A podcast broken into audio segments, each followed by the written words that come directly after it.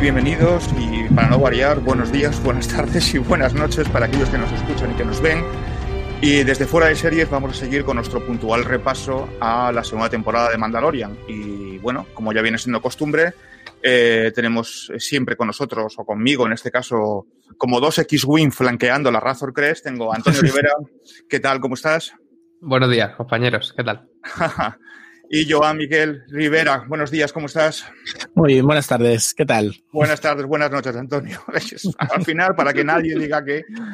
Para que nadie nos pille... Claro. Y lo pueda ver y lo pueda escuchar a la hora que quiera. Bueno, pues estamos con el episodio 2, la segunda temporada, con La Pasajera, o el episodio 10, porque en algunos lugares ya lo, lo bautizan o, o, lo, o, lo, enumeran directamente desde, desde, la primera temporada. ¿no? Vamos, a, vamos a episodio 8, 9, 10, en este caso, episodio de la segunda temporada, que es La Pasajera.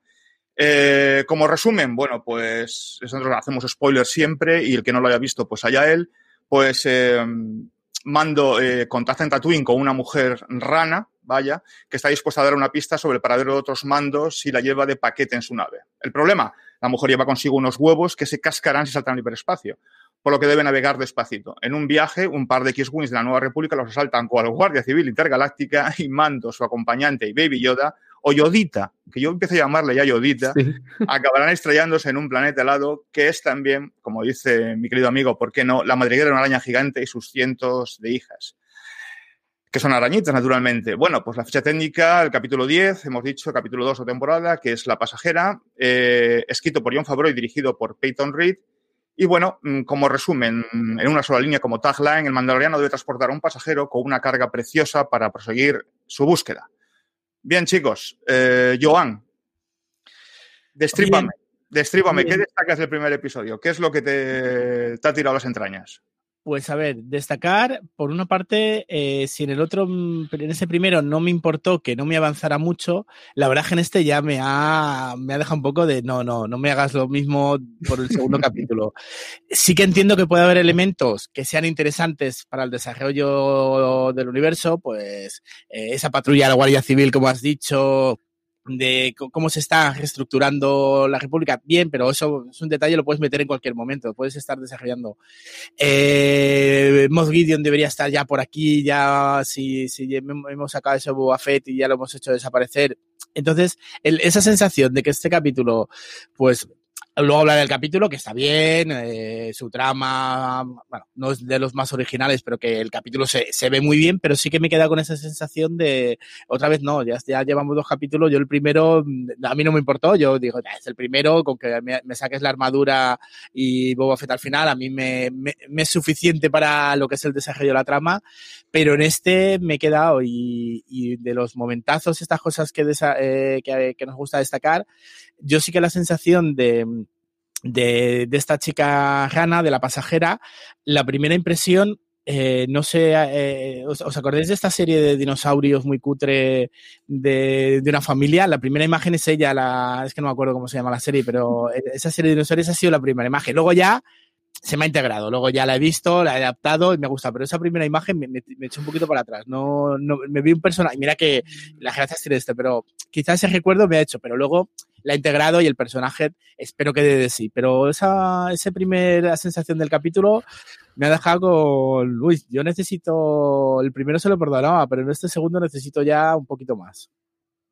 Antonio, ¿tú qué destacarías? ¿Qué es lo que dices? Esto me ha, como, le, como le preguntaba a Joan hace un momento, esto es lo que me ha pegado en la entraña, lo que me ha quitado ahí el, el sueño al verlo. O no, o igual no te ha quitado nada el sueño, cuidado. Sí, sí, me, fíjate que lo lógico sería que yo estuviera rabiando por, por lo que hablamos en el capítulo anterior. Pero yo he disfrutado bastante este capítulo porque me da la sensación de que The Mandalorian empieza a ser la serie de los bichitos. Y me parece bien. Un Jumanji, es como un Jumanji, sí, pero. Sí, galáctico. hemos cambiado el, el, el, caso western de la semana, ¿no? El, el, asalto al poblado de la semana por el bicharraco de la semana. Y me, me parece divertido, está bien. Dentro no sé. de eso, yo lo dije. No quiero decirlo, pero. No, no, dilo, dilo, dilo. Os lo dije la semana pasada, que estos nos, nos están haciendo la rula con la trama. Y, y, y, encima se atreven a poner el previamente en The Mandalorian, antes del capítulo, como si te hiciera falta haber visto algo antes para entender lo que viene después. Pero bueno, mientras, mientras siga siendo divertida, siga siendo entretenida y siga estando también facturada, yo por el momento transijo. Hombre, la factura es impecable. Esto es, vamos, no se puede ni siquiera discutir. Eh, hemos tenido monstruo final de pantalla en el capítulo 1, tenemos monstruo final de pantalla en el capítulo 2 y mm, yo, lo, yo he disfrutado como un enano, sinceramente. O sea, a mí me parece un episodio, y ahora entramos en ello, de transición, ¿no? Un episodio, da la sensación como de, no, no sé si está bien aplicada la palabra, como de relleno, ¿no? Porque al final mm, yo no sé qué nos aporta todo lo que nos, nos, plantea el episodio de cara al tercer, cuarto y sucesivos. Pero bueno, independientemente de que nos aporte o no nos aporte, aunque da ciertas pistas, sí que es verdad que a mí mmm, yo, yo, lo he disfrutado como un crío. Es decir, o sea, lo que es el, el volvete a la cantina de Mos Eisley, eh, como Han Solo en su día tienes un paquete, tienes un pasajero, tienes una prueba, te vas. Yo pensaba a mí un planeta helado. Naturalmente sabíamos que no era Hoth, pero yo ya estaba animado. Es decir, o sea, a mí todo eso me incentivaba. Pero bueno, independientemente de que pueda aparecer un episodio de relleno, eh, te da ciertas pistas, o al menos considero yo, igual algo me equivoco, que eh, van a ser, mm, si no sustanciales, van a tener su, unas subtramas o van a tener su punto de narrativa posteriormente. Joan, ¿tú has considerado que es un relleno? ¿Tú has considerado que es un episodio de estos de, bueno, tengo que hacer ocho episodios, ocho capítulos y este te lo voy a calzar y además con Peyton Red? A ver, eh, sí, en cierta manera, es verdad que yo creo que sí que nos da elementos. Yo entiendo que el personaje, que los huevos van a ser un elemento que, o no, a lo mejor el siguiente capítulo me resuelve, eso y ya está. Pero yo creo que sí que, sí que nos va a dar, pero me sabe a poco. Es un capítulo como que lo, lo poco que me da para una trama general, eh, lo compensa, como hemos dicho, con un capítulo muy entretenido pero mm, de, sustancia de la trama de la serie sí que me parece que eh, volvemos al inicio, eh, una pista donde hay un mandaloriano, tengo que hacer una, eh, una, tarea, que bien, o sea, como esquema de funcionamiento me parece el esto, pero claro, es muy repetido al anterior, entonces sí que me da algún elemento, como he comentado antes, eh, que le aparezca los X-Wing, nos explique un poco cómo, cómo están haciendo, que le explique que si tiene que viajar a su luz, pues puede tener problemas con los piratas, con imperiales y todo ese tipo de cosas. Esos elementos de, seguir construyendo el universo me gustan. Eso sigue, sigue pareciendo que no es, no es solo relleno. Pero de aportación, si no, incluso aunque lo, desarrolle luego la importancia de cada personaje, no, no aporta mucho. Pero sí, eh, sí que un detalle, el protagonismo en este caso de Baby Yoda. El Yodita en este capítulo, eh, en comparación con el otro, que es más anecdótico, en este sí que tiene un protagonismo, aunque sea solo para alimentarse, pero no solo eso, sino un poco el, el, el, pero, pero ya vuelve a ser Baby Yoda, la relación con él sí que vuelve a ser importante. Antonio, ¿qué te ha parecido? ¿Relleno, transición? ¿Lo compras, no lo compras?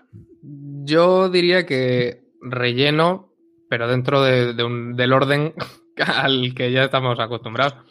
Sí que es verdad, como has dicho tú, que llama la atención que, que contraten a Peyton Reed, al director de Ant-Man, y digan, no, toma, tú vas a hacer la tontería esta de las arañas y ya está.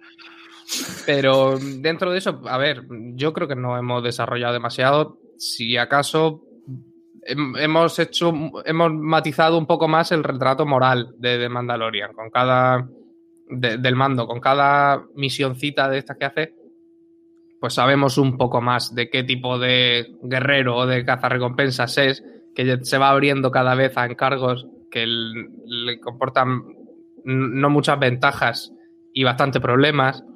Y, por ahí vamos desarrollando, pero vaya, es un, es un, episodio cápsula como, como ya hemos tenido uno y como parece que tendremos bastante.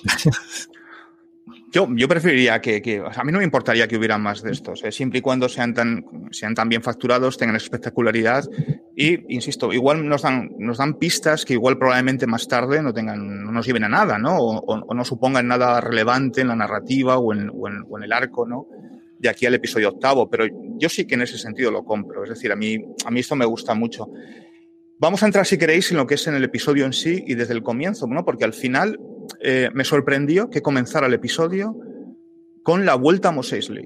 No sé por qué yo anticipaba que igual no volvíamos a Eisley, que ya entrábamos directamente en la Razor Crest o entrábamos directamente ya en la búsqueda del siguiente Mandaloriano, ¿no? A pesar de que no tenía pistas. Y sin embargo, regresa a Mos Eisley, bueno, intenta regresar a Mos sufre una emboscada, ¿no? Por un grupo de mercenarios, en apariencia mercenarios, que lo que quieren es ayuda.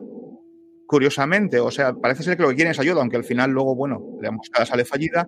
Y ese momentazo de un Fu de Vicarradine caminando, Mandalorian cargado esos bártulos eh, por el desierto de dirección ¿Os sorprendió el comienzo? Porque yo, yo no sé por qué pensaba, bueno, me voy a sentar ya en el Razor Crest y me voy a navegar por la galaxia. Joan, ¿a ti te sorprendió ese, momentazo de decir, no, enlazamos directamente donde finalizamos el episodio 1, ¿no? Y en el recorrido, en el tránsito de regreso a, a Mos A ver, a mí me sorprendió cuando cómo se desarrolló el capítulo. Cuando vamos a Isle yo pensaba que digo, ah, vale, va a continuar por aquí, entonces pensaba que, a mí me parecía un poco precipitado. Yo pensaba que de Boba Fett nos íbamos a olvidar, como, como ha pasado, pero pensaba entonces, digo, uy, empezamos aquí, la emboscada, como has dicho, eh, la llegada a Mos Eisley otra vez. Entonces pensaba que de repente me cambia todo y me dice, vale, ya has visto Mos Eisley, he visto la cantina, que es eh, a mí, pues llegar a la cantina, como decíamos, es llegar a, a, tu, a tu lugar favorito. pero luego de casa, cuando tomas café, es el bar debajo de tu casa, cuando va a tomar café es la cantina de Mos Eisley, ya. Totalmente, totalmente. Es esa que, tienes de referencia. Y entonces, cuando de repente cambia a nueva misión, eh, nueva. Vale, entonces sí que se me ha quedado como. Entonces, todo ese inicio en Mos yo pensaba que era porque iba a continuar algo por ahí. Y no, de repente ya es ver a, la hormiga jugando a al juego con ella y, para darnos una pista. Entonces dije, bueno, pues sí que me queda como bien. O sea, yo, lo dije desde el primer eh, programa que hemos tenido, siempre que se vuelva a Mos Eisley a Tatooine, eso es casa, entonces me, va a gustar. Pero sí que me queda de, pensaba que iba a desarrollar un poco lo que está pasando allí y no, solo ha sido para introducirme a esta nueva misión. Antonio, ¿Tú cómo lo viste, el comienzo? ese, tránsito de nuevo, o sea, lo, dejamos justo en el episodio 1 y, cuando comenzamos el 2 es sentado en la, moto, dirección a Mos Sí, tiene esa, esa cosa de videojuego que, va cogiendo más la serie cada vez, cada vez más y, que tú has plasmado antes hablando del, como del jefe final, ¿no? El, monstruo final de pantalla. final de pantalla, Pues también tiene ese regreso a la base principal, en, el que cogen los encargos o, las misiones. A mí me, gustó bastante el, principio del episodio. Primero, por esa emboscada en la que ya nos, nos dejan claro que lo de querer a Baby Yoda no es solo cosa de, lo que queda del imperio, de la nueva orden o de gente enterada de lo importante que puede ser este chiquillo, sino que ya está como que el, mensaje está corriendo por ahí, digamos. Ya parece que cada vez más gente y, gente más distinta va a querer eh, echarle la mano al, niño. Y por otro lado, la hormiga se llama Doctor Mandíbulas. yo con eso ya estoy contento, de haber acabado el, el, episodio ahí. Sí, porque en la cantina al final, o sea, Mando vuelve, como decía Joan, volvemos a casa y tal, y nos encontramos con que eh, la mecánico, que no, ¿os acordáis del nombre? Porque no, se me ha, pasado. Ah, yo no. No. Bueno, pues la mecánica que viene a ser como en esos antiguos juegos de rol de Daños Andragos, cuando ibas al bar, ¿no? Y alguien te encargaba algo, como decía hace un momento Antonio, está jugando a las cartas con una hormiga. bueno, lógicamente Peyton Red eh, se le ve el plumero, como es lógico en un idioma que, anticipan como Hatis, una cosa que, hablaba eh, Java de Hat, al parecer, eh, y que sin mucho preámbulo y sin mucho convencimiento eh, le plantea la misión de decir, si llevas a esta pasajera con estas condiciones, vas a conocer al siguiente mandaloriano o a un mandaloriano ¿no? que te va a poner sobre la pista. ¿No os pareció como un poco abrupto? A mí me pareció, Joan, ¿no te pareció un poco abrupto el decir, eh, tengo esta misión con estas características, eh, vete ya? ¿No? Es decir, o sea, bueno, entonces como el mandaloriano digo, bueno, pues qué remedio me queda, ¿no? Tengo que coger la razón que es eh, y coger dirección hacia donde me dice mi pasajera, ¿no? ¿No, os pareció, Antonio, Bueno, Joan, perdona, empezamos porque nos pareció un poquito a ver, eh, sí y no. Eh, has dicho un ejemplo que me gusta mucho, además, en comparación con lo que decía también Antonio, lo de los juegos de rol. Yo voy a olvidarme ya de, de Mandalorian como un western y voy a aplicar ya el esquema de juego de rol. Y él ha dicho videojuegos, yo creo por generaciones, pero los esquemas son muy parecidos. Es, llegas a, la típica cantina donde te dan la misión, donde puedes eh, recoger eh, compañeros de, viaje. Y el primer capítulo me dio eso, porque estuve con, de cachondeo hablando con gente de, de ese esquema de juego de rol y que se termina con el, con el, con el jefe final. Entonces, sí que es un poco esa sensación a mí que eh, volver a Mos le pensaba que iba a aportarme algo y que me mande, pues vete ya, porque tienes eh, otra cosa, sí que te queda claro, pero para mí es, el esquema es, eh, eh, voy a un sitio, me dan una misión, pero como esquema de funcionamiento me es bien. yo, yo, ya me he metido, voy a, a partir del capítulo anterior y mis teorías más de, de fantasía heroica, voy a olvidarme de Western, voy a defender que, que esto es un, una adaptación de, de, juegos de rol de, de Dungeons and Dragons. Entonces, el esquema es el que tiene que ser para, para una nueva partida. Es, empezamos, no una partida, una nueva jornada de esa partida larga que estamos haciendo de, de Geol. Antonio, ¿a ti qué te pareció? Sí, es un, es, es, un esquema que ya se utilizó en el episodio anterior. Al final es lo mismo, es llegar a un bar, que alguien te dé una pista posible, porque encima parece que incluso la gente que da la pista no tiene muy claro que eso vaya, vaya a ningún sitio. Y al final Mandaloriano coge la pista y se va. Pero también porque está en la raíz del personaje. Que no tenemos, que lo que hablábamos el otro día, no tenemos un, un protagonista con un equipo protagonista, con un grupo, con, con, su interés romántico, con su mentor, con su no sé qué. E, es un tío solitario que no tiene pasado, que no tiene familia, que no tiene a dónde ir. Entonces, realmente es que no le queda otra que coger, agarrarse a la primera pista que le, que le sueltan e ir a buscarlos, porque se supone que ese es el, el objetivo que persiguen esta temporada, encontrar a, a otros mandalorianos y que no le maten al, al Baby Yoda por el camino. A mí lo que me, en este momento, cuando ya admite, o sea, por fin admite, por fin, bueno, eh, accede, mejor dicho, a, llevar a la pasajera y, en, y, adelantándome un poquito a todo lo que es la estructura del, episodio, en la relación, tiene una relación, con, bajo mi punto de vista, completamente diferente ya, o más paternalista, ya no solo con la pasajera, a la cual sí que la defiende, es decir, o sea, sí que hay un punto este de preservación de la especie, porque al final es que está en el último ciclo vital, si los huevos no eclosionan, etcétera, pero también con Yoda, con Yodita, vamos, mejor dicho, con Baby Yoda. Es decir, Baby Yoda durante este capítulo, no sé si os parece, eh, es el niño, es realmente un niño, es decir, o sea, no tiene malicia, no tiene, no tiene, no, no, no, diferencia lo que está bien y lo que está mal, naturalmente come lo que tiene que comer porque tiene hambre, sin más, ¿no? Y sin embargo, se, se, yo, bajo mi punto de vista, se empieza a anticipar, se empieza a anticipar en esta relación que tiene con la pasajera, ¿no? Y esa, y esa manera de, de defenderla, de protegerla, a pesar de que no puede comunicarse con ella, y con Yoda, con Baby Yoda, es decir, mmm, es un mando que a mí me sorprende en ese sentido es decir, sí que es cierto que son la pasajera es una herramienta para poder acceder a la próxima, al próximo stage, a la, próximo, a la próxima parada o la próxima pantalla, si queremos verlo como un videojuego, ¿no? Y, y Yoda, al final, Baby Yoda no deja de ser el, el motivo de la historia, pero o sea, al final es que necesita, debido a su credo, entregarlo a, a los de su especie. Pero noto un, una cierta transformación en Mandalorian. No sé si os pasa a vosotros. Joan, ¿tú crees que, que comienza a enternecerse un poquito Mandalorian. Como decía Antonio hace un momento, es un personaje solitario que va en busca, tal, no sé qué, pero un tío duro, sin recio, etcétera, etcétera. Pero ¿consideras que se está empezando a enternecer, que está siendo un poquito más humano? A ver, yo la parte de enternecer es un poco lo que decía antes. Como le he visto más protagonismo a Baby Yoda, eh, esos momentos los tenía ya cuando trataba con Baby Yoda y le salía esa parte paternal, eh, pero a la vez que también le servía de guía. Entonces, sí, como Baby Yoda aquí estaba haciendo sus travesuras de, niño, cogiendo hambre, entonces sí que se le ve la parte más personal. Pero sí que es verdad que en la relación con ella, el tomarse este encargo, que es un majón que le ha salido y dices, y tengo que hacer esto así por, por sí, porque tengo que seguir mi misión, pero es un poco, pues era así. Sí que con la generación con ella sí que veo un poco esa parte de, de, de protector hacia ciertas circunstancias, cuando luego no, no tiene ningún problema, cuando le hacen una emboscada, lo soluciona rápido, engaña con el reactor, con el jet al otro. Entonces, eh, él cuando tiene que eliminar a todos no se lo piensa, pero cuando está en esta circunstancia sí que le sale esa parte más, más, protectora. Pero yo creo que tiene sobre todo que ver porque yo le han dado un protagonismo en este capítulo de acción, no un protagonismo de la trama, sino simplemente que esté mucho más presente con su pendiente de comerse los huevos, de escaparse de, de todo eso. Y, y, eso hace que esa parte de, del Mandalorian que habíamos visto, que cuando actúa hacia él, cuando lo protege los capítulos anteriores, cuando lo intentan esto, sí que es, se desarrolle más esa parte más personal de, de, de mando.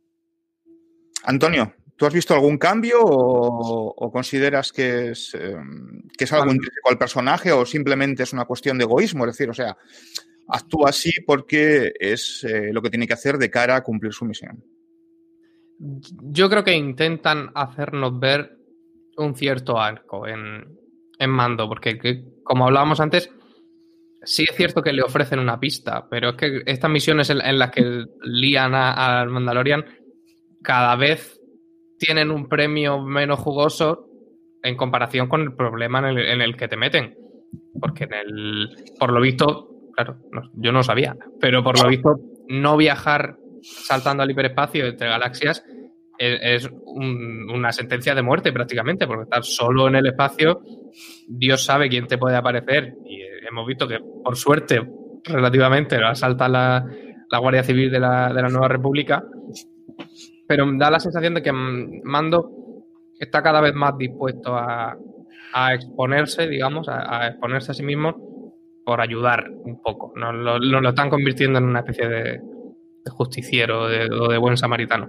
Y, sí. y, con respecto a lo de Baby Yoda, también creo que tienen que infantilizarlo un poco a veces, porque es que es un bicho poderoso, digamos. Cuando en la emboscada del principio del capítulo o el, la, la, persona que lo tiene sujetado lo tiene con un cuchillo, a mí me salía el pensamiento de decir, bueno, pero ¿por qué Baby Yoda no hace así y le explota la cabeza? Por ejemplo. O la fuerza o algo así. Y entonces supongo que se sirven de estos momentos en los que se convierte en un crío pequeño para hacer ver que es un, un bichito vulnerable. Sí, sí. A mí me pareció que por momentos había un punto de altruismo por parte de Mandalorian, ¿no? Es decir, o sea, quizás es eh, buscar ese arco con él, ¿no? Es decir, o sea, no, no plantearle como un héroe pues árido, yermo, donde tiene que hacer lo que sea por cumplir su misión, independientemente de lo que ocurra a su alrededor, ¿no? Bueno, efectivamente, como decía... Eh, sobre lo de buen samaritano sí que quería comentar. Sí es una cosa que pensé cuando eh, el rescate final por, por por los, iba a decir los por eh, los, dos, los dos pilotos, sí que creo que quieren marcar un poco eso. Porque justamente le están explicando, eh, te íbamos a capturar, eh, pero no te capturamos porque hiciste una buena acción, la cuenta de esto. A mí me queda un poco forzada ese momento de llegar, no sé qué, de, bien, si yo un X-Wing es lo mismo, si yo veo un X-Wing ya estoy contento y si veo a los pilotos, pero sí que me quedó, pero sí que creo que dijo, vale, quieres resaltar un poco ese cambio eh, de, de, ese solitario a ese, el que él está haciendo, digamos que está yendo por el buen camino eh, y está haciendo acciones buenas que le, que digamos que tienen su recompensa.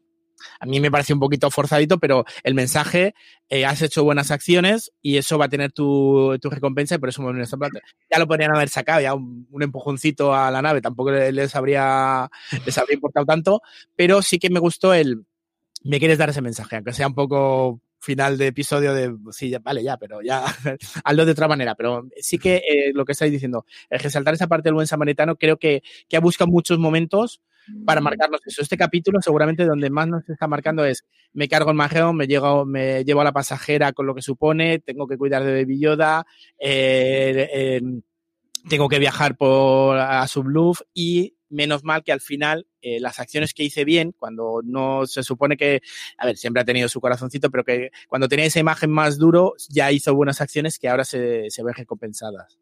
Sí, bueno, eh, hablas del capítulo 6 de la primera temporada, que es el famoso salto a la nave prisión eh, que ejecuta Mandon y los otros, Mando y los otros mercenarios, ¿no? Bueno, pues nos vamos de viaje. Entonces, eh, Mando accede naturalmente, porque no queda otro remedio, sienta a la pasajera, sienta a los huevos, sienta a Yodita y se va de viaje, pero no puede, como decíais antes, saltar al hiperespacio porque corre, se corre el riesgo de que los huevos exploten, con lo cual eh, la, la, la, la, raza de esta, la especie, mejor dicho, de esta pasajera, eh, correría riesgo de extinguirse, ¿no? ya que, según dice, ya está en el último ciclo vital. Eh, va en camino de dirección de Colaiven cuando de repente, y es una cosa que hemos mencionado, pero a mí me hace mucha gracia, eh, le aparecen dos X-Wing. Dos X-Wing, que, para mí es uno de los momentos eh, más chulos del capítulo, ¿no? Donde Dave Filoni pues, ha sacado el, el carnet de X-Wing y ha dicho, yo, pues yo también. Yo me vengo, me vengo arriba y me siento en una de las naves. Y eh, sorprendentemente actúan como policía. Es decir, o sea, hablan ya de una nueva república, ya nos dicen que hay una nueva república, algo que hasta entonces pues no teníamos demasiado claro, y actúan como policía y le piden algo que nos, a mí me hizo mucha gracia, que es al final su documentación. O sea, es como cuando te vas por la carretera y te para la Guardia Civil a un lado y te pide documentación, el seguro y carnet de conducir y todo esto, pues su documentación. ¿no? Y a mí se me parece uno de los momentos más divertidos, ¿no? Pero no solo divertidos, sino significativos, porque ya nos anticipa que hay una nueva república con un orden establecido.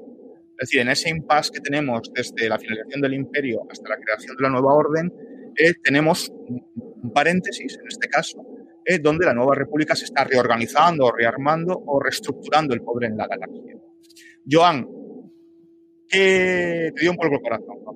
cuando viste a los X-Wing allí en modo guardia civil, como decíais antes, eh, escoltando la raza por supuesto, a ver, ese, ese momento cuando llegan, pues dices, ves dos X-Wing, se ponen, le preguntan, pero como estabas diciendo muy bien que me gusta, es, aquí me gustó mucho el empezar a desarrollarme ese universo. Eh, te están explicando que tal, que son la fuerza, que haces por aquí a su luz, loco, eh, porque eso es sospechoso, es decir, es como, como, como decía, pillar la Guardia Civil a un coche que va por carreteras secundarias, dices, ¿por qué vas por aquí? ¿Qué llevas? ¿Qué llevas que no puedes llevar por una, por una vía rápida? Pues entonces, que el, y el detalle, igual que los X-Wing te salta el corazón, él ya tiene asimilado que para la nueva república te despides con un que la fuerza te acompañe. Es como sea o no creyente de, de la fuerza, más vemos que todavía que está todo desmontado, o sea, que todas las creencias, yo leía en algún sitio y, me acordaba como Han Solo, que es reciente en este universo, eh, no cree nada en la fuerza, le parece anecdótico, se supone que aquí ya ha pasado, ya eh, hemos tenido ese retorno del Jedi donde quizás se habla un poquito más, pero es verdad que la fuerza ya no es un elemento tan común. Entonces la Nueva República está volviendo a instalar eh, la creencia en la, en la fuerza. Entonces Mando se adapta y sabe que a lo, aquí a a, los soldados de la República, te despides con un cordial, que la fuerza te acompaña, que es la manera eh, de quedar bien con, ellos. Entonces, me gustó mucho que se va asimilando, vas creándose, como tú has dicho muy bien, todo ese nuevo universo, esa nueva manera de, que se está estructurando a través de la victoria de, la República. Y sí, y verte 2X-Win además eh, pilotados de, con estos personajes, pues siempre te, da la, gracia. Y luego el, el control, el, saber, sobre todo esa, esa estructura de, la nueva, de la nueva sociedad. Ajá. Antonio, ver los X-Wing en pantalla. Bien, sonríes, ¿qué haces? Sí, es que es, un, detalle que, además de ser muy chulo y muy divertido, da cuenta de, de eso que comentaba Joan, de que ha habido una transición política que no es instantánea, que hay un momento de informar a la gente de que ahora los que mandan son otros. Y, sobre todo de sustituir una burocracia por otra, porque por lo que lo asaltan, digamos, o, le dicen que se venga con ellos a un, puesto de seguridad o algo así, es porque no lleva en la, en la nave una pieza o un no sé qué que antes no era obligatorio llevar, pero ahora sí. El seguro, no tenía el seguro. República sí hay que llevarlo. está divertido. Sobre todo que no, lo hemos especificado, pero uno de los que conducen los X-Wing es Dave Filoni, que es el creador, bueno, es productor ejecutivo en esta serie, pero se hizo famoso por ser creador de la serie animada Clone Wars y a partir de ahí de, de todas las series animadas que han salido. Star Wars Rebels y La Resistencia. Vale, pues en esa, en esa, en esa en ese fallo a la hora de responder positivamente a lo que le requieren los, los guardias civiles de los X-Wing a mando, eh, hay un momentazo también después que es que los X-Wing abren sus alas ¿no? en posición de combate. Y se hace, y, claro, lógicamente Mandalorian, mando, eh, huye, naturalmente. La persecución es espectacular. La persecución es corta, breve, súper intensa. Es decir, hubo momentos que a mí me recordaban a través de los cañones a Independence Day. Hubo momentos que me recordaban a, a, cómo en la primera vez que destruyen la Estrella de la Muerte, en el episodio 4, van circulando por los cañones, eh, eh, hasta que llega, mmm, lógicamente, a esconderse, además de una manera bastante... Me hizo gracia porque es, es un universo de ciencia ficción y la manera en la que se esconde, logra evadirles, es como muy mmm, siglo XX, siglo XXI nuestro, ¿no? Es decir, o sea, jugando con la astucia más que con la tecnología. Joan, persecución. Anticipamos ya que vamos a mitad del capítulo y decimos, bueno, eh, esto se anima. ¿Cómo sí, totalmente. Yo, sobre todo, la imagen sí que te viene de, la entrada a la primera estrella de la muerte, de los túneles. Además, los X-Wing están utilizando esa tecnología para intentar eh, marcar a, al, a, la nave de mando. Entonces, a mí ese momento es que sí, están entrando la estrella de muerte, pasando por todos los caminos y el desvío. Ese, ese momento sí que, sí que me vino. Y sí, una, una escena eh, rápida, eh, intensa y muy, muy bien. O la verdad es que es un momentazo de esto. Pero a mí sobre todo el, esa entrada, ese recuerdo a la entrada a la estrella de la muerte. Antonio. A mí me, me interesó sobre todo que los, los, dos pilotos de los X-Wing dejan claro que la nave de mando, si no fuera por la destreza del piloto, no está para esos trotes. De No, hecho, no, cuando, está- cuando, está polvo, sí. cuando asciende, me parece, le dicen que, que a dónde va porque el- esa nave, ese, ese cacharro no va a aguantar la atmósfera que, que, aguantan los X-Wing. Está muy divertido porque, como tú dices, al final l- se libra de ellos, los pierde por, por pericia, aparcando marcha atrás, debajo de, una gruta. Sí, sí, sí. Os decía, eh, hay un momento que sube, asciende, que es lo que, lo que dices tú, Antonio, que dice, no, esto no, no, no, no va a aguantar la presión de la atmósfera, la, porque es un cacharro que lleva ya unos cuantos remaches encima, o sea, en 10 capítulos, ¿eh?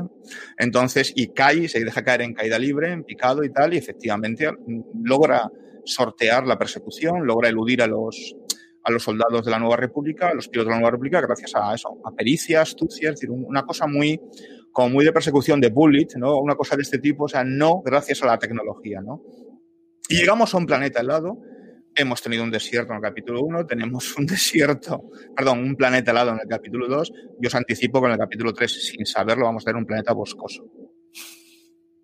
Esto os lo dejo eh, como vaticinio, que igual me equivoco, pero me da a mí la sensación de que a un planeta boscoso.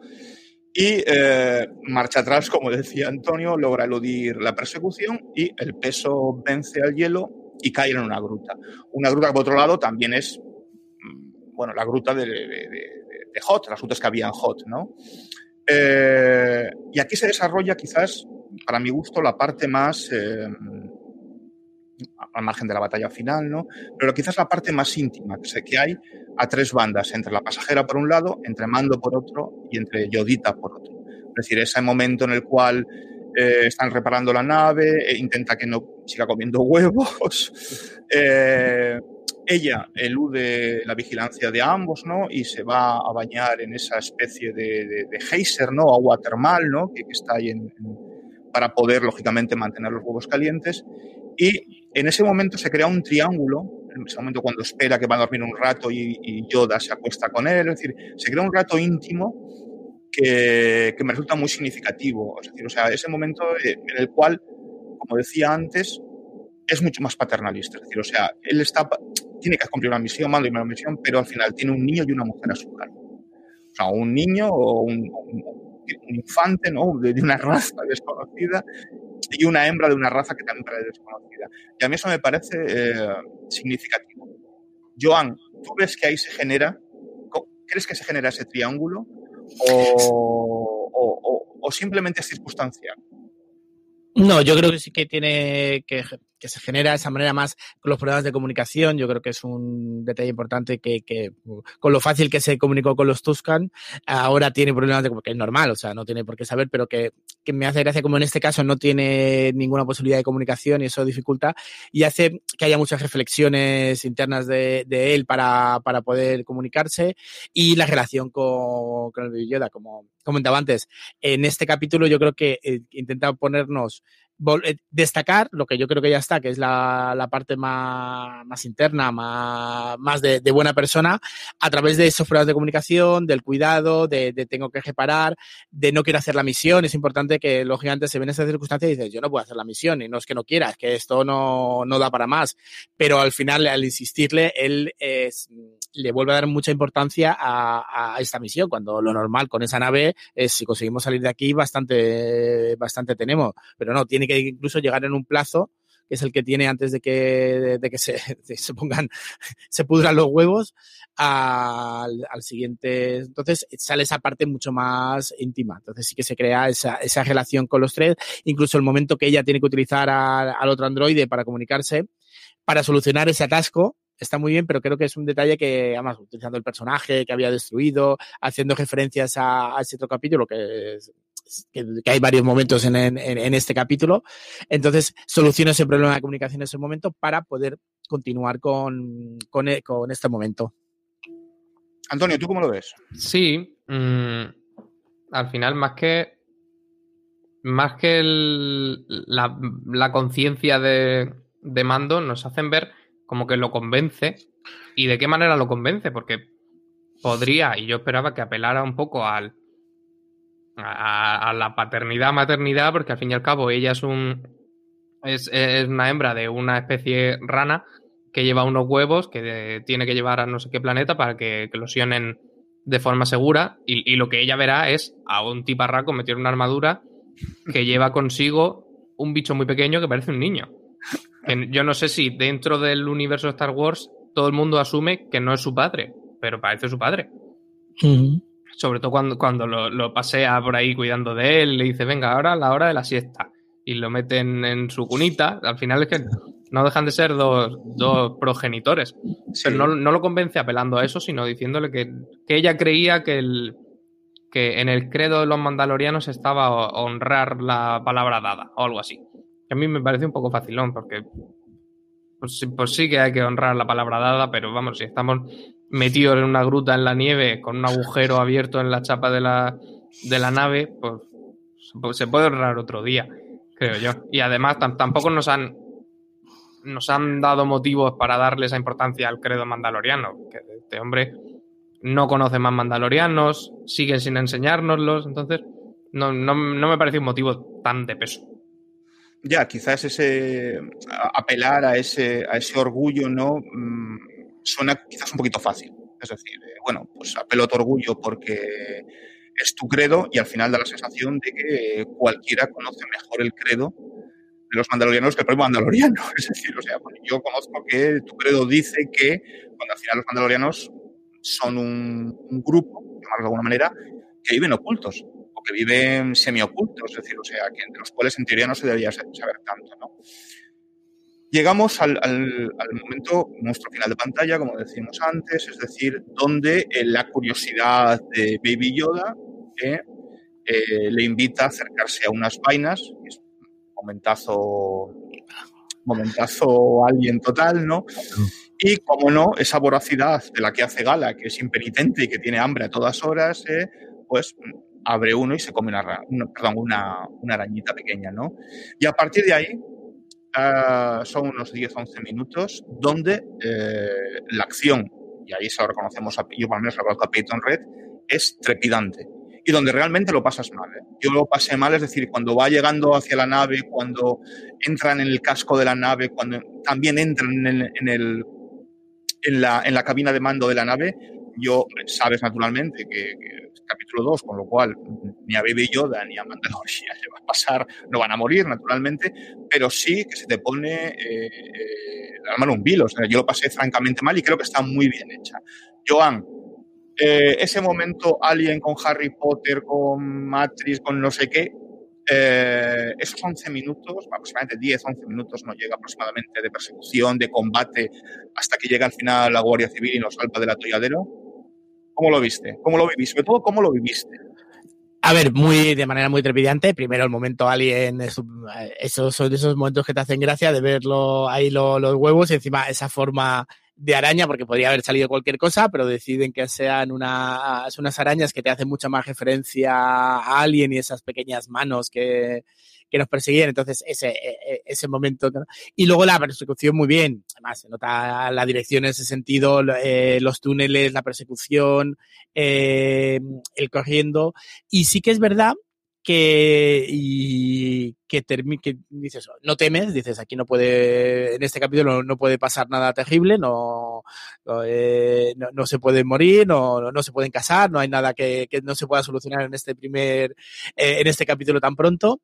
Y, eh, pero te quedas en un momento y dices, pero ¿cómo lo va a hacer? O sea, ¿de qué manera se, se va a escapar? Es verdad que, como antes, esa llegada de, de, de esa Guardia Civil que hemos bautizado también me parece muy facilona, es decir, es como, y ahora me vienen estos, después de haberle perseguido y, obligarlo a estrellar, me vienen estos a esto. Como he dicho antes, mm, me gusta el mensaje que dan, pero me parece muy facilón el ahora aparezco, te salvo y encima te dejo tirado. Me parece como muy, mm, muy cutre, pero es verdad que te había generado un momento de, de tensión muy bien hecho de cómo se van a escapar. Entonces, la solución no me parece la más efectiva, pero bueno, como me has llevado ese momento de tensión, o era, o era, quizás estábamos todos esperando que Baby Yoda hiciera algo en un momento dado para, para solucionar. Entonces, me nos ha querido engañar y dices, no, todavía no vas a ver el potencial de Baby Yoda y te voy a hacer un mensaje y te, voy a meter por aquí otra vez a, a los pilotos de la República y a mí te voy a lanzar ese mensaje que creo que sí que es importante para el desarrollo del personaje, pero sí que es un poquito, después de ese atropellante te dices, ¿y ahora me salen estos? Aquí disparando, dices, no sé, prefiero unos mineros que estaban por allí y me ayudan por casualidad, porque que, vuelvan estos me parece un poquito así esto, pero bueno, para el desarrollo en general no me importa, como solución después de ese trepidante de persecución se me quedaba un poco fácil, fácil. Antonio. Yo, como he dicho antes, estoy muy contento de que Mandalorian se haya convertido en la serie de los bichos y encima, vamos, no tengo recuerdos muy claros, pero yo creo que son de los primeros bichos asquerosos que salen en Star Wars, porque normalmente son los animales o, las bestias que aparecen son más imponentes que asquerosillos. Simpáticas también, ¿no? Muy simpáticas. Sí, pero hablo, hablo de cosas como el, que se traga Boba Fett, el Sarlacc, ¿se llama Sarlacc? Sí, ¿no? Sarlacc, sí. El Sarlacc, que es una, es una cosa muy grande, con muchos dientes, pero no da tanta tirria como me dio a mí ver toda la nave llena de arañas que estaba sufriendo como, un condenado. Dentro de eso, me parece que la, que la secuencia está muy, muy bien tratada. me parece que tiene momentos velados, muy graciosos, como que la rana, cuando están huyendo ya del resto de arañas, de repente se ponga a, saltar como una rana, a brincar. O que el Baby Yoda, que no había tenido miedo para meter la mano en un huevo y comerse a una de las arañas estas recién nacidas, eche a correr tanto que incluso se ve más muñeco de lo que ya es. Porque en el momento de entrar en la nave, cuando están huyendo, se, ven unos surcos en la nieve de que está arrastrando los pies. Corre arrastrando los pies. Y me pareció muy, muy divertido. La resolución, pues es, lo que decía Joan, es un poco un, Deus es máquina. que, y de repente bajaron dos X-Wing del cielo y mataron a la araña. Bueno, pero también es cierto que es que no, no había muchas más maneras de resolverlo. Porque si, si el mando no tenía potencia de fuego para salir de aquello, y, y además, si, si nadie le resolvía la papeleta, también era complicado que él siguiera dispuesto a, continuar con la misión, a llevar a la, a la, a la mujer rana al, a su destino, porque lo lógico habría sido, bueno, pues si nos hemos salvado de milagro, yo te dejo en el primer planeta que pille y me voy a, reparar la nave. Entonces, dentro de que ha sido una resolución un poco facilona, pues es, una buena forma de, darle continuidad. Sí, además... Eh, eh, cuando llegan, cuando está dentro de la nave y empieza a escuchar impactos de, mayor calibre, naturalmente, desde el exterior, que está matando arañas desde el exterior, y cambia el plano y ves a los dos pilotos de X-Wing em, sentados encima de la cabina, cual vaqueros en el, a caballo, ¿no? Naturalmente, y matando indios, que sería un clásico del western, matando forajidos. o, algo similar, ¿no? Y estos matando arañas, ¿no? en realidad, bueno, salvan a la, la resolución, sí, sí, estoy de acuerdo con vosotros. Es como muy facilona, es un dios es máquina, es decir, o sea, no tengo una resolución ad hoc para esto, la hago, la monto, tiro, que es lo que me permite que Mando, ejerciendo de nuevo de bricoman, porque lo que hace con la nave esa no tiene nombre, pueda reparar de nuevo la nave eh, y emprenda y reemprenda, mejor dicho, el camino para dejar a su pasajera eh, con su marido y puedan fecundar, fecundar los, los huevos. Dicho esto, Joan, ¿qué esperamos? ¿Dónde nos pues lleva el capítulo? Porque a mí, sinceramente, me ha sorprendido el segundo con respecto al primero. Entonces, eh, retomaremos la senda, eh, tendremos un episodio de mm, siguiente fase con monstruo final de pantalla. Eh, será o llegaremos a un planeta boscoso, que es lo que nos toca ahora por cronología. ¿Tú qué crees, Joan? Yo creo que será un planeta y por algo de lógica será boscoso pero pantanoso. Yo creo que para estas ganas tendrá que ser una, una zona pantanosa para que esos huevos puedan estar, se puedan fecundar. Pero sí, me espero, me espero mucho verde y mucho agua en el próximo capítulo. Eh, yo, la verdad es que no me quiero. Yo apuesté por un desarrollo, incluso por un Moth Gideon ya pronto.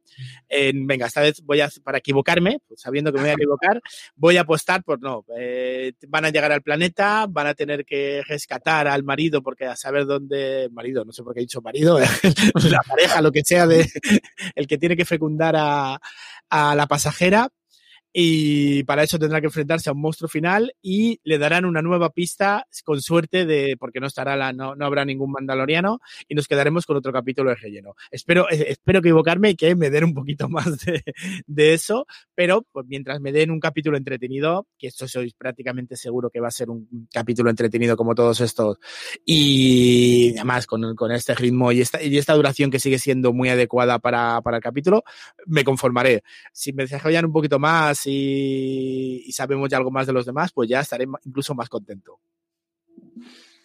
Antonio. Yo, bueno, no quiero perder toda esperanza, pero yo creo que está claro.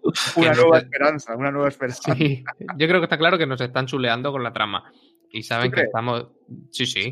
Yo, estoy convencido, vamos.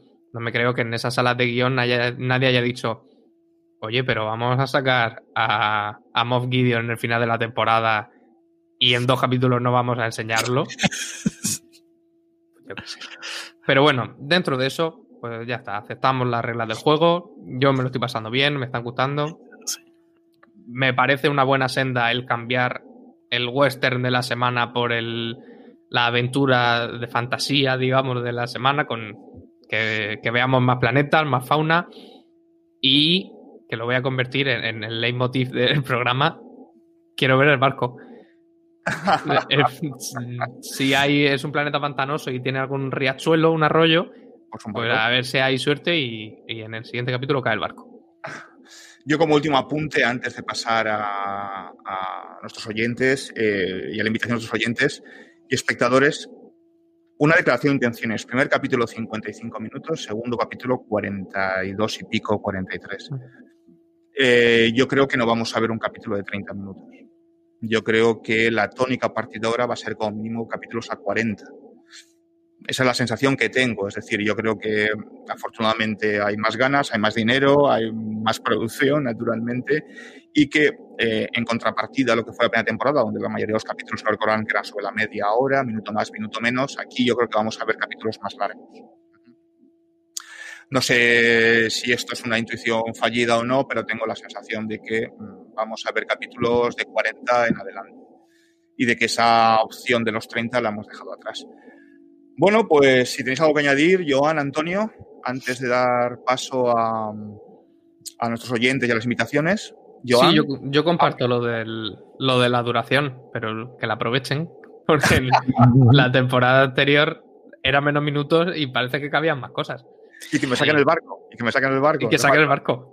Pero yo, justo en el momento del, de los X-Wing salvando en la papeleta a Mando, cuando vi los disparos láser, yo pensaba que era Boba Fett. ¿Ah, yo dije, pues, a ver, no era en ese planeta donde lo habíamos visto, pero dije, pues ya está. Él, lo está persiguiendo por algo, porque quiere encontrar a Mando para encargarle otra misión y, y va detrás de él. Él no se ha dado cuenta y le salva el... ¿Qué, sería el paso lógico? Porque en el capítulo anterior habíamos visto solo un, pantallazo. sabemos que está por aquí, que está cerca, que, el, que lo vigila. pues yo me lo esperaba, pero bueno, habrá que esperar. Yo, solo un último comentario. Eh, no, no, es que lo eche de menos, pero a este capítulo 32 minutos le, habría sido más, Si no me vas a aportar nada más, con 30, 32 minutos, es verdad que sobrarte, yo creo que no notas que no sería, lógicamente un capítulo así no se te hace pesado, pero con lo que hablamos de la duración, eh, totalmente de acuerdo, creo que de 40 no van a bajar, cuando haya algo más importante nos iremos a los 50, 50 y algo. Sí.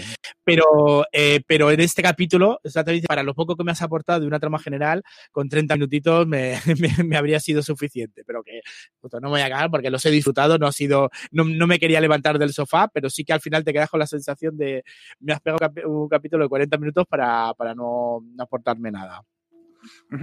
Bueno, pues tenemos eh, eh, dentro de los comentarios de nuestros oyentes, tenemos, eh, tenemos ya un comentario de nuestro primer, bueno, no nuestro primer oyente, tenemos muchos, pero el primer comentario que viene gracias a Joan. Así que, Joan, cuéntanos. Vale, ahora antes de que lo podamos eh, escuchar, eh, gracias a David, los de Alicante, pero también las visitas que vienen por Alicante conocen mucho el Cherokee, donde él estuvo muchos años, que es nuestra cantina, nuestra propia cantina de, nuestro Mos Eisley particular. Entonces, eh, él, él, nos está escuchando y compartiendo algunos comentarios, pues me dijo, venga, te voy a hacer un comentario oficial. Si quieres lo escuchamos y luego ya comentamos un poquito. Naturalmente. Hola Mandalorianos, eh, me ha gustado mucho vuestro primer programa y también me ha gustado mucho el primer capítulo, pero me sorprende que no hayáis hecho mención eh, a la película Temblores, una película ochentera con Kevin Bacon, que era una especie de tiburón pero en el desierto y que tenía bastante, me ha recordado mucho a a este primer capítulo al dragón de arena que ha dicho Joan, que me parece también apropiado. Yo pensé en gusanos, pero es verdad que el rollo de escupir una especie de mm, líquido corrosivo tipo alien eh, le venía bastante al pelo a, lo de dragón de tierra. En fin, mm, que seguiré escuchándoos y mucha suerte con el podcast. Hasta pronto y que la fuerza os acompañe. Totalmente de acuerdo con lo que comenta David. Eh, incluso esa imagen de temblores. Eh, a mí me vino un poco la cuando eh, ese gusano en el, primer capítulo está atravesando el pueblo sí que es verdad que yo no me, acordaba, o sea, me acordaba de la película de Temblores, incluso me vino esa imagen, pero luego ya es verdad que cuando sale las dimensiones del gusano, ya es verdad que te hace mucha más referencia a un gusano gigante como, como el de Dune. Pero eso cuando llega al pueblo y se come la primera criatura, es verdad que, que Temblores también es una referencia, no sé si la gente es una película. La primera la recuerdo con cariño, eh, del momento y entretenida. Seguramente si la viera ahora, no sé si la podría volver a ver la primera. Luego sé que hicieron varias continuaciones de las que ves algún trozo y son inaguantables. Pero esa primera de Temblores sí que la, sí que la recuerdo con cariño. Y la segunda parte, como he dicho antes, lo que comenta David sobre lo que dije del dragón de arena, yo me voy a empeñar ahora que esta no es un, no es un western en el espacio, esto es una historia de fantasía heroica. Y no solo eso, he llegado a pensar que me faltó por decir de, en el primer capítulo, cuando tenía esa referencia medieval, darle el papel a cada uno. Imaginaros que los Tusken son realmente, no ya sé si, no sé si orcos, pero sí goblins, porque no son una raza a lo mejor tan poderosa, que se alían con ese pueblo. Quizá tampoco son enanos, pero sí serían enanos porque es un pueblo minero, que además son los que aportan los explosivos, que normalmente los juegos de rol los que pueden tener manejo de explosivos son los, son los enanos, y tenemos dos paladines, uno seguramente sería un elfo, porque el mando sería más un elfo porque es un credo particular que tiene acceso a unos elementos un poquito más sofisticados, unas armaduras mágicas. Y el otro es un humano que ha conseguido una armadura élfica y que, y que le puede ayudar en, en esta misión. Entonces, eh, no sé, este segundo episodio me permite reafirmarme que estamos en una partida de rol y, y hemos tenido el segundo jefe y hemos eh, aportado. No sé si el tercero volverá a ser ese western que sobre todo nos daba la primera temporada. Y tengo pendiente, me voy a volver a ver toda, cuando tenga tiempo, toda la primera temporada y la voy a, en vez de, de debatir sobre el western, voy a empezar a convertirla toda en una, en una partida de rol. Después de esta reflexión, lo único que me queda decir es que ser friki es maravilloso. Sin duda alguna. Por ampliar rápidamente, la película Temblores, que nos, de la que nos hablaba el compañero, que es una película del 1990, dio lugar a una serie de películas, como ha dicho Joan. Luego hubo una serie de televisión y estuvo a punto de convertirse en otra serie con Amazon ya en, en 2016 o por ahí, que después de ver el episodio se canceló. ¿Cómo sería la cosa? No me lo quiero imaginar. Fíjate que yo me trago cosas, ¿eh? pero eso supongo que no. Pero que, que, tenga tanta duración es que es, verdad que es una película que, que se ha mantenido, ¿eh? que, la historia ha dado para películas cutres, cutres. Lo de la serie ni lo sabía, la verdad es que no sabía que había tenido serie de televisión y ni el intento de Amazon no lo sabía, pero creo que esa película marcó a, una, esa generación de esto porque, ya, como decía, la primera yo creo que es en su momento es entretenida. No, eso, no sé si una una relectura la aguantaría, pero en su momento yo la recuerdo con, cariño. Así que muchas gracias a David, esperamos más comentarios y que nos, veáis esas imágenes que a veces se nos escapan, o bueno, que cada uno tiene su, propia visión de este universo. Sí, sí, cada uno tenemos nuestro imaginario friki particular y un montón de referencias que siempre pueden venir bien. Bueno, pues ya acabamos y ya por último, pues invitar a nuestros oyentes a que hagan comentarios en, en YouTube y en Facebook Watch eh, y además nos pueden escuchar en, en iVoox, naturalmente, y dejar comentarios. Eh, nos pueden hacer cualquier tipo de comentario en fuera de, arroba fuera de series. Y cualquier correo electrónico que nos vean serán bienvenidos y lo daremos con mucho cariño en Star Wars arroba fuera de series.com. Bueno, pues hasta aquí el, el, el, review, el análisis, el destripamiento, no sé cómo queráis decirlo, del capítulo 2 de la segunda temporada de Mandalorian, La Pasajera. Y solo me resta agradeceros eh, vuestra presencia y vuestra sabiduría. Antonio, un placer como siempre. Muchas gracias, chicos. Gracias a ti, Joan, un placer como siempre. Un placer también. Y hasta la semana que viene, donde puntualmente volveremos a a destripar en este caso el capítulo 3. Ya sabéis, this is the way. Hasta la próxima.